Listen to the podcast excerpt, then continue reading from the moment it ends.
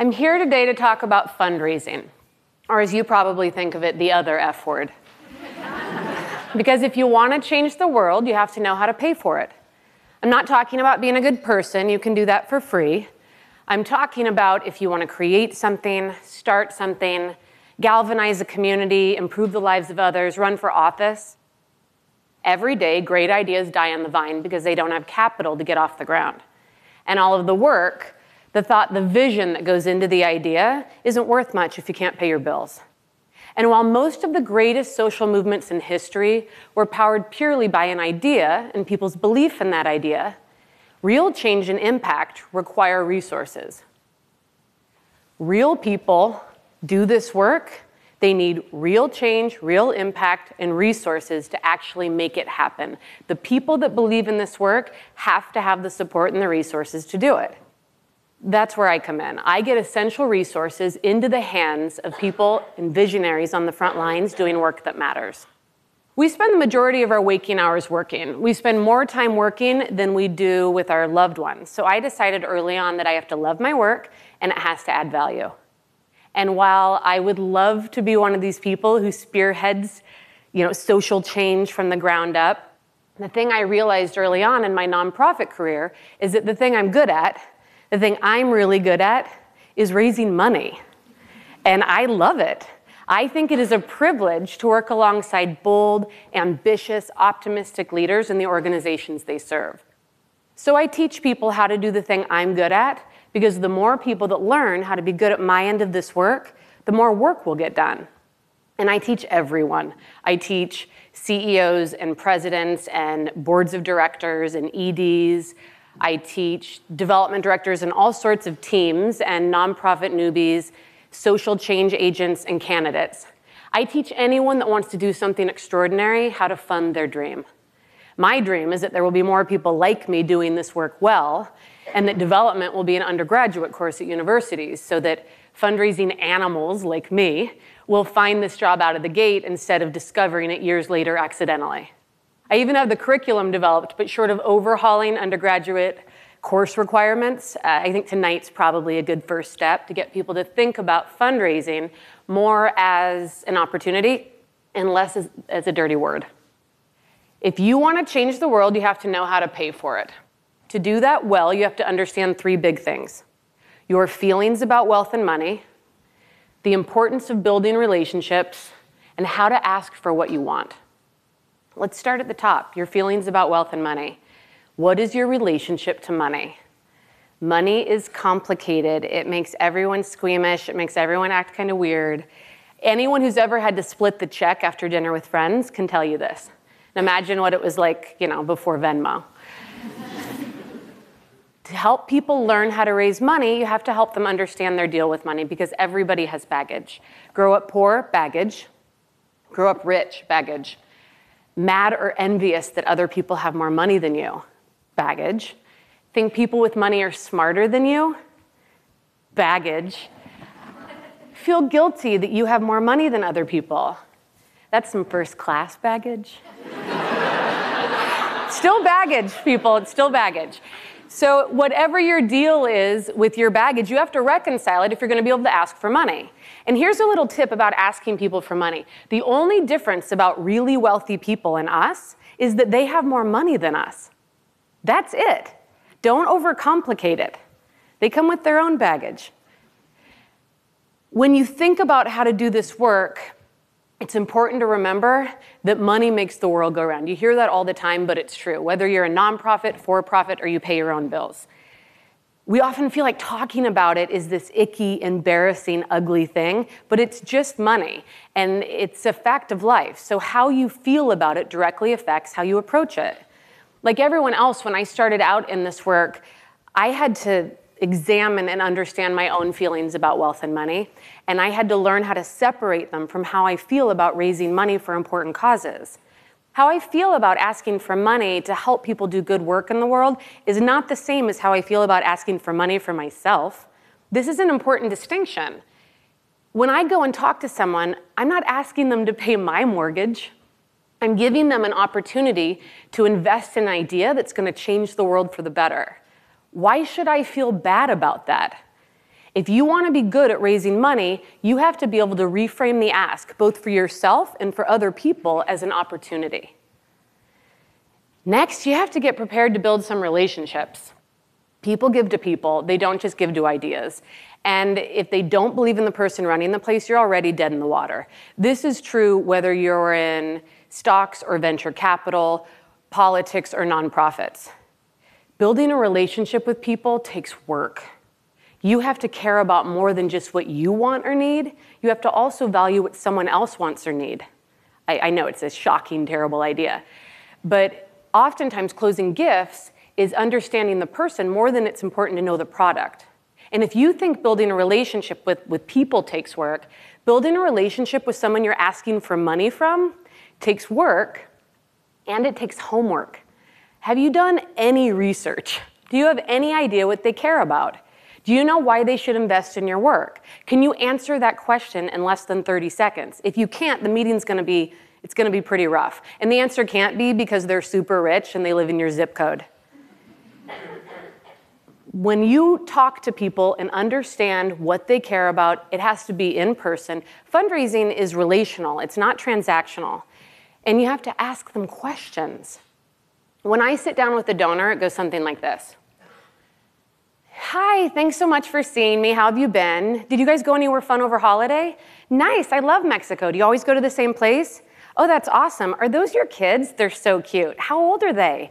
Where are they in school? Oh, that's a great school. Are you guys very involved there? Your spouse is on the board. How's that? I bet it's a ton of work. How do you guys meet? Oh, at Santa Clara? That's awesome. Are you super involved in the alumni network? Oh, that's so interesting. Where do you guys live again? Oh, that's great. Is that your boat? I literally go through all of these things, right? And you know why? Because guess what I know now? I know they're out 120 grand a year in schooling for the next 12 years, right? Spouse is on the board of the kids' school. I know they're out 100K probably. That's, that's a six figure. They're both involved in their school alumni, and that's probably 25K. They told me they live on the Upper East Side. I can look up their apartment online and I can find out what their mortgage is. And I know they own a second home in Mexico. Oh, and they own a boat, which is like funny money, right? So, what I now understand is true. What I now understand is that their $1,000 gift is probably more of a starter gift. And I should be thinking about ways to, to help them partner with us and invest in a more meaningful way. I know this sounds a tad mercenary. I'm not confused about how it sounds. But here's what I want to tell you because this is the part that all my clients always want to skip because they think it's the fluff and it's not important.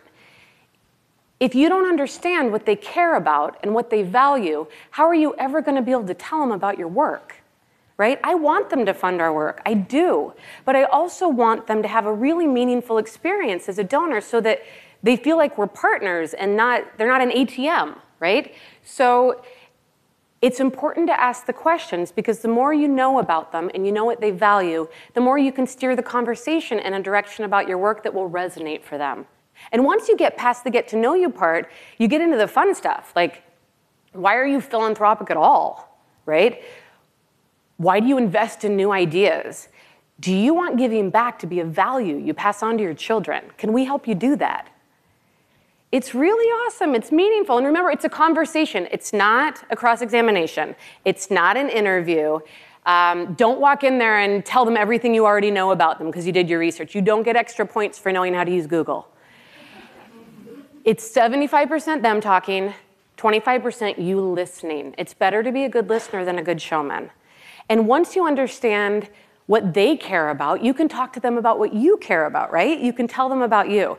Now, when you do this, don't get too deep into the weeds or you'll lose them. It's a lot like when I sit down with guys in finance, right? And I say, um, you know, how's work? I'm looking for like a thumbs up, thumbs down. But what I get sometimes is like a long, just description of how the markets are trending, and my brain leaves my body and starts to think about what time my dry cleaner closes. Like, I don't have capacity for that, and they don't have capacity for that level detail of our work. If they want it, they'll ask you the questions. It's, it's this, this thing that happens over and over because I, here's an example. I worked with a CEO once, and I was hired to teach him how to talk to human people like a human person. It was a very difficult job. So he kept getting great donor meetings and he wasn't closing any gifts. And I could not figure out what the problem was. So finally, I was like, I'm just gonna come with you. It's gonna be great. So I went with him to meetings, and what would happen was he was getting into such detail with the donors that their eyes were glazing over. And then after he was done with his 15 minute pitch, they literally would say, This happened like three times in a row. God, that sounds great. Congratulations. Keep up the good work. And that was the meeting, which was obviously not the outcome we were looking for. So he couldn't understand what I was trying to say to him that I finally, like in an act of sheer desperation, was like, you know what I love? I love NASA. I love NASA. I think it is unbelievably amazing we have figured out how to get a person to the moon. I think it's awesome. I think the idea of getting someone to the moon and they walk on the moon and God, I love rocket ships. I love rocket ships. Rocket ships are amazing. But if you start to tell me about the rocket ship and how it gets to the moon and the math and the science equations on how the rocket ship gets to the moon, I promise you I will hang myself with my own hair. I was like, that is not how you tell people about your work. What is the need? Like what's the point right? How do you address the need? Why are you better at it than anybody else? And what can they do to be what can you do to make it about them right? How can they help you get to the moon? That's the good stuff. If you're able to do that you're probably ready to make the ask. Now i don't expect everyone to be super excited to ask people for money. That's why development is an actual profession and not an awkward hobby. Naturally great fundraisers love people. They can and will talk to anyone. They can find common ground with anyone. They're your friends that talk to people in the elevator or at the grocery store. They believe in the work required to both build relationships and keep them. And they naturally have a high tolerance for rejection. But I don't expect everyone to be a natural, and you don't have to be a natural to raise money. You just have to respect the people in the process and do the work. Will you reconcile your baggage? Will you commit to build relationships? If you will, you're ready to make the ask. And the ask is oftentimes as simple as using the phrase, Would you consider? Would you consider becoming a monthly donor? Would you consider increasing your support to $100? Would you consider investing in our work at the $1 million level? Would you consider does a couple of awesome things. One, it gives the donor an easy way to out, like they can say no without it being yes, no. And two, it gives you a second ask. Well, what would you consider? it's good, right? When you do this, remember, you're not asking for yourself. You're asking on behalf of all of the people you serve or are touched by your genius. This isn't a personal favor, right? Feel proud of the ask. It's incredible that you do this work. Don't try to be someone you're not. You're going to go to these meetings and think you need to big shot it. Be yourself. Authenticity matters. Nobody likes a phony. Just be yourself. And please, please don't torpedo your own ask.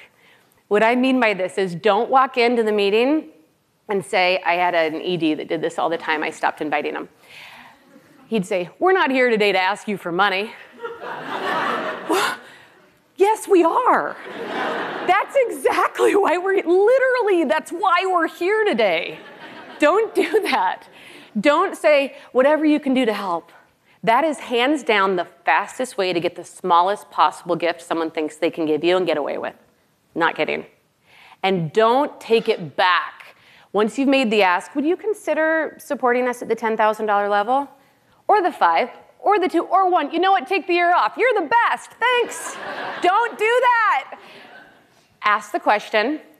Wait till 10. Count to 10 before you speak again. Keep your face like this. they are grown ups. They have all the power in this situation. They can answer the question. Don't take it back. Which brings me to my favorite don't ask, don't get. If you don't make an actual ask, no one will give you actual money. And if no one gives you actual money, you actually can't do anything with it. It's very simple. Don't ask, don't get. Listen, I would love to live in a world where we didn't have to ask people for money to do important work that will change people's lives. I would love to not have to teach people how to make a case for the importance of feeding and housing and educating people. But this is the world that we live in, and if we're committed to doing this work and doing it well, we have to be as committed to the art of funding this work as we are to the art of executing it. I'm going to repeat that because I think it's really important. We have to be as committed to the art of funding our work as we are to the art of executing it. And at, its core, the art of funding the work means that we have to truly believe that the purpose and the privilege of our work is to provide people with an extraordinary way to use their wealth that will change people's lives. It's an opportunity. Because at its core, that's what it is. And how great is that? Thank you.